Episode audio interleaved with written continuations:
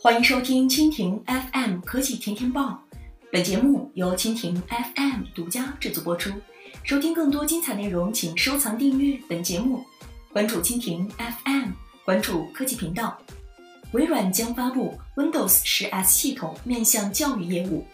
有消息称，微软很快会发布一款命名为 Windows 10 Cloud 或 Windows 10S 的操作系统。就在美国当地时间五月二号。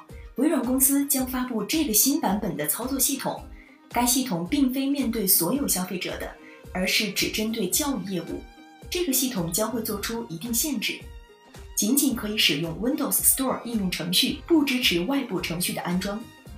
实际上，微软此前也曾经公布过类似的版本 Windows RT，并且在初代 Surface RT 上安装。不过，由于还是面向全消费者的产品，实际反馈并不好。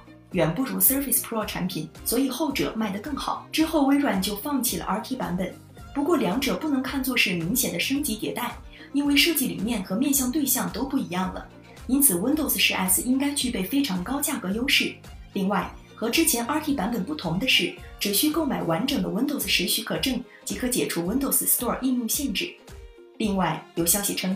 这个版本的系统会在本月晚些时候开始销售，但具体的价格和功能还不太清楚，相信很快就会知道答案了。以上就是今天的科技天天报，更多精彩内容尽在蜻蜓 FM。